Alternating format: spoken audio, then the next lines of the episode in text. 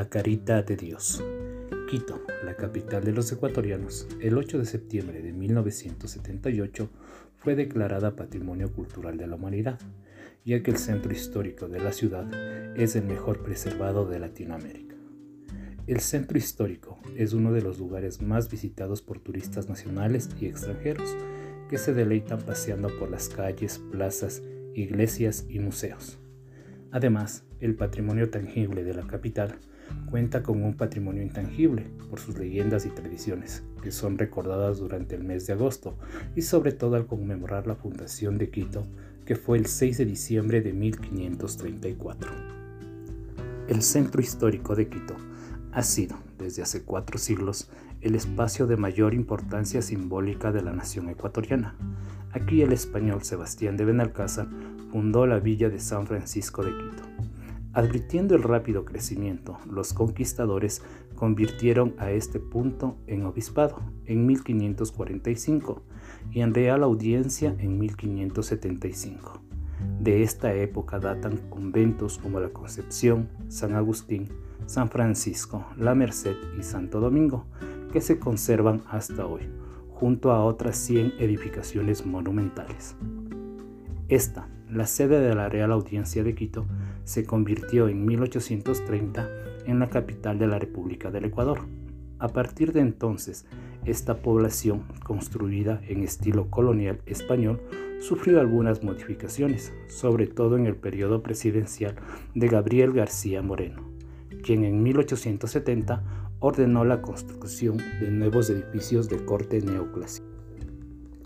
Lamentablemente, durante varios años estuvo algo descuidado, lo que contribuyó al deterioro de muchas de sus edificaciones, ya que sus calles circundantes se vieran invadidas por el comercio informal.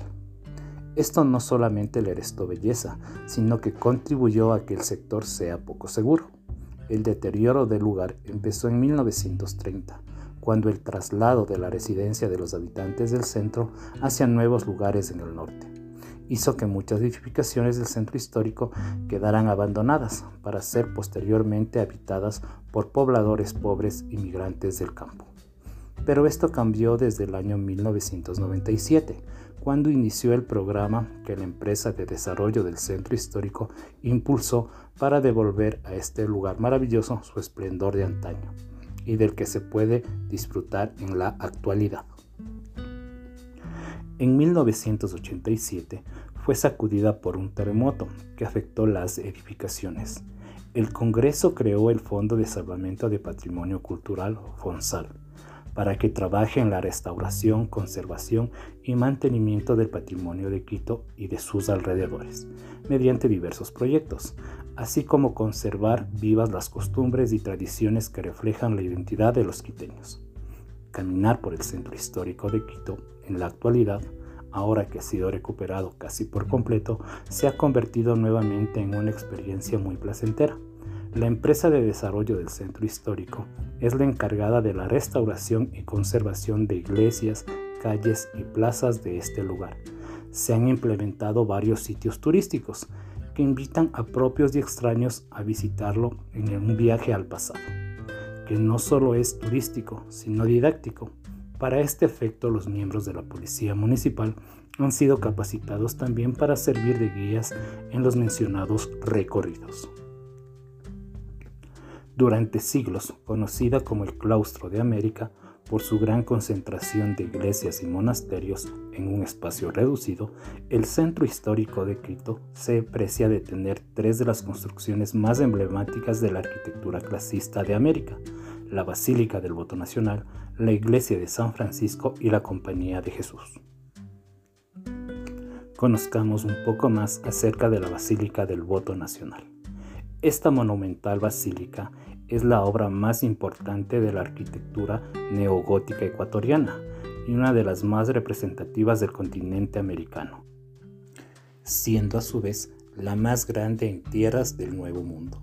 Se ubica en el sector céntrico de la ciudad de Quito, en las calles Carchi y Venezuela, junto al convento de los Padres Oblatos.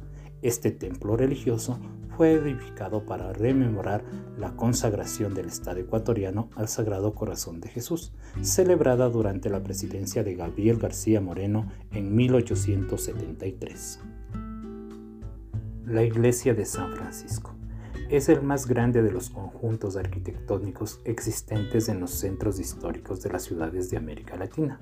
La construcción de la iglesia se inició en 1550 en terrenos aledaños a la plaza donde los indígenas realizaban los trueques de productos.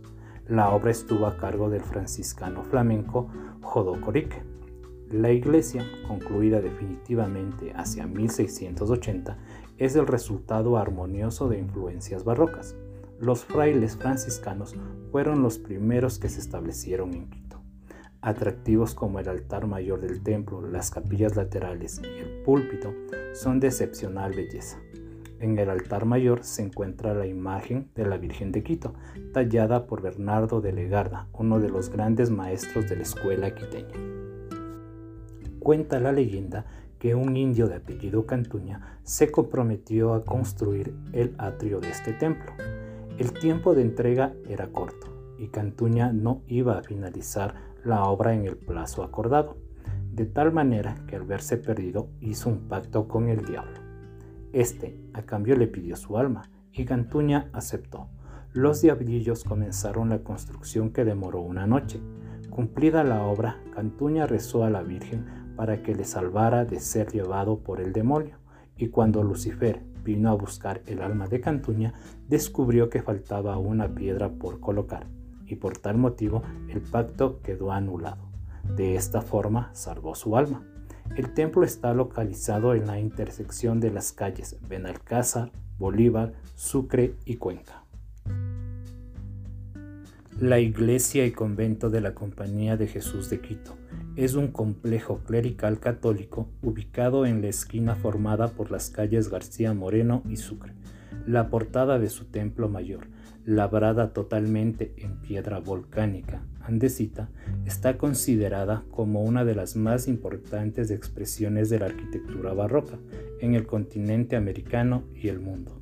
A lo largo del tiempo, esta iglesia ha sido llamada además Templo de Salomón de América del Sur, y Ernesto La Orden, embajador de España en Ecuador, la describiría como el mejor templo jesuita del mundo.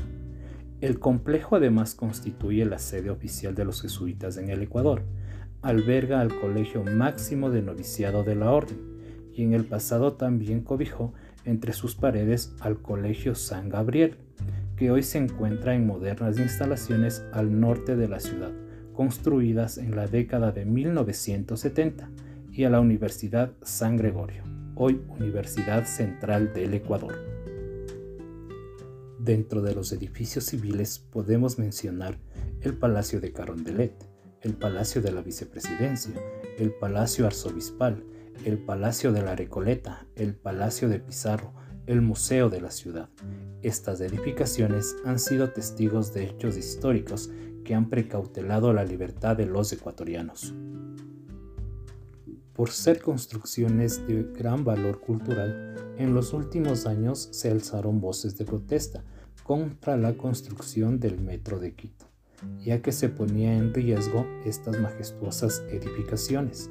Las autoridades municipales tienen la obligación de cuidar, preservar y proteger estos lugares que tienen un valor histórico incalculable para los habitantes del país y del mundo entero.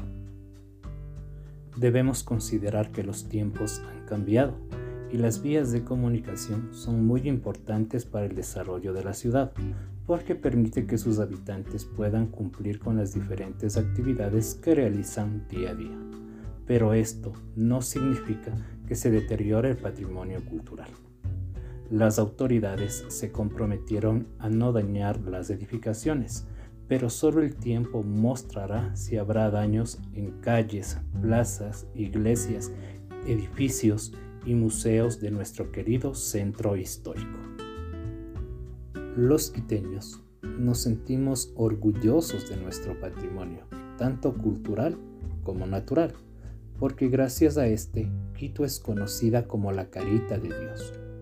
una ciudad amable y cordial, que da la bienvenida a turistas nacionales y extranjeros para que conozcan sobre nuestra historia, nuestras costumbres y tradiciones.